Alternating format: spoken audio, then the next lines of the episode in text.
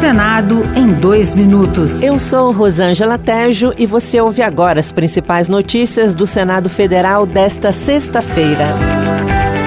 A Comissão de Meio Ambiente aprovou o projeto que facilita a liberação de agrotóxicos e concentra no Ministério da Agricultura poderes que hoje são compartilhados com a Anvisa, IBAMA e com os Ministérios da Saúde e do Meio Ambiente, como a fiscalização e análise dos produtos. Segundo a proposta, os prazos para o registro de agrotóxicos variam de 30 dias a dois anos, conforme o caso. Produtos ainda em análise poderão receber do Ministério da Agricultura um registro temporário. Para a senadora Tereza Cristina do PP de Mato Grosso do Sul, o PL dos agrotóxicos dá segurança aos produtores rurais. É um assunto que, depois de longo tempo debatido nas duas casas, hoje a gente chega aqui a um bom termo para resolvermos definitivamente a modernização dos defensivos agrícolas no nosso país. A Comissão de Constituição e Justiça aprovou o endurecimento de penas para o crime de feminicídio, de autoria da senadora Margarete Buzetti, do PSD de Mato Grosso. Entre outros pontos, o chamado pacote antifeminicídio prevê de 20 a 40 anos de prisão para o assassino de mulher em razão da condição feminina da vítima, como explicou Alessandro Vieira. Essa será a maior pena privativa de liberdade prevista na nossa legislação penal, o que, por certo, dará grande visibilidade à importância e necessidade de se combater e prevenir esse delito.